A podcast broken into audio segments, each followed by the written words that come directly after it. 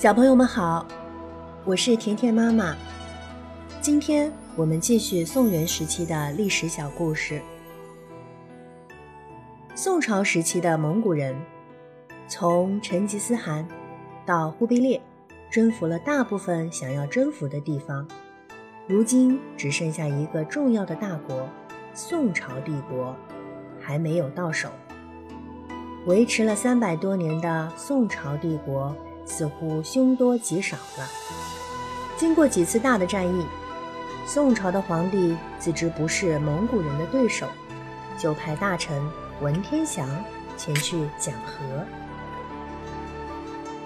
文天祥面对威名赫赫、征服世界的蒙古人时，一点儿也不惧怕，他据理力争，毫不退让。蒙古人索性把他给关了起来。然后再威胁宋朝赶紧投降，于是宋朝只好打开临安都城的大门，向蒙古人投降了。小朋友们，宋朝啊是读书人的天堂，读书人立志学圣贤，要做个尽忠尽孝的完美的人。这时候他们的表现如何呢？事实上。文天祥就是个很好的例子。文天祥原本过着享乐幸福的日子，当蒙古铁骑军打来时，他却能马上停止享乐，把家财全部卖光，用来号召义勇军，全力抵抗敌人。他后来从蒙古人监禁他的地方侥幸逃了出来。宋朝亡国之后。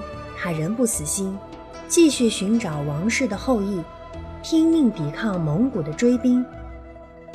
路途中，他的妻子、儿女和朋友都被俘虏了。他并不绝望，军队打散了，他就跑到另一处再号召人马。当他仅剩的一位长子也病死之后，文天祥还是不灰心。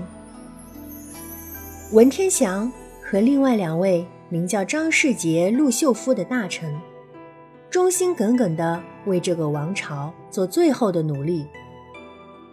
他们三人共同拥护一位小皇帝，边打边逃。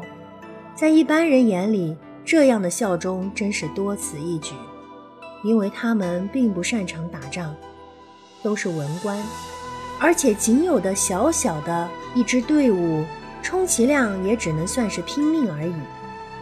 所以后来，文天祥果然被敌军擒获，敌人劝他投降，他写了一首诗给对方。诗的最后两句话是：“人生自古谁无死，留取丹心照汗青。”汗青就是史册的意思。文天祥似乎认为，用自己的心意在历史上留下好名声，要比活着重要多了。张世杰和陆秀夫带着小皇帝逃到南方一个叫做崖山的小岛上，仍然在抵抗。蒙古军打到崖山，他们便乘船到海上继续战斗。船队被打散了，陆秀夫不愿意被活捉。便含着泪水背起小皇帝，跳进冷冷的大海里去了。在另一艘船上的张世杰眼见这种情形，不禁嚎啕大哭。他想突围出去，再找一位姓赵的皇室后裔继续奋斗。可是他的运气实在太差，海上突然起了一阵飓风，把他的船只打翻。于是。张世杰带着他仅有的一点希望，也一同淹没在汹涌的浪花里了。后来，忽必烈建立了一个新的朝代，取名为元朝。他把国都定在大都，也就是今天的北京城。文天祥被押解到大都，关在一个小小的、阴暗潮湿的牢房里。忽必烈对他说。只要你投降我方，我就任命你为大元帝国的宰相。